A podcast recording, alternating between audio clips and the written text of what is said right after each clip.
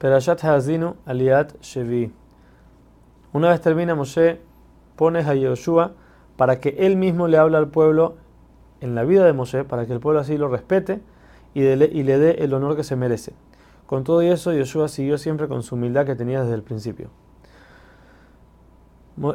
la conclusión del discurso de Moshe les dice que siempre tienen que seguir estudiando y tienen que estar pendientes de la Torah. Aún y que hay cosas que puede ser que no se entiendan, con todo eso, la Torah le da pago a la persona por cada cosa que estudia, por más de que la entienda o no. Con esto, Hashem le dice a Moshe que sube al monte de Nebo y le ordena subir al mediodía, ya que el pueblo de Israel decía que ellos no iban a dejar que Moshe fallezca, no iban a dejar que Moshe suba al, al monte para morir. Por eso dijo Hashem, para que sepan que nadie se puede escapar de mí, a mediodía, cuando todo el mundo está viendo y todo el mundo está enfrente, Hashem le ordena a Moshe subir y nadie puede hacer nada para detenerlo.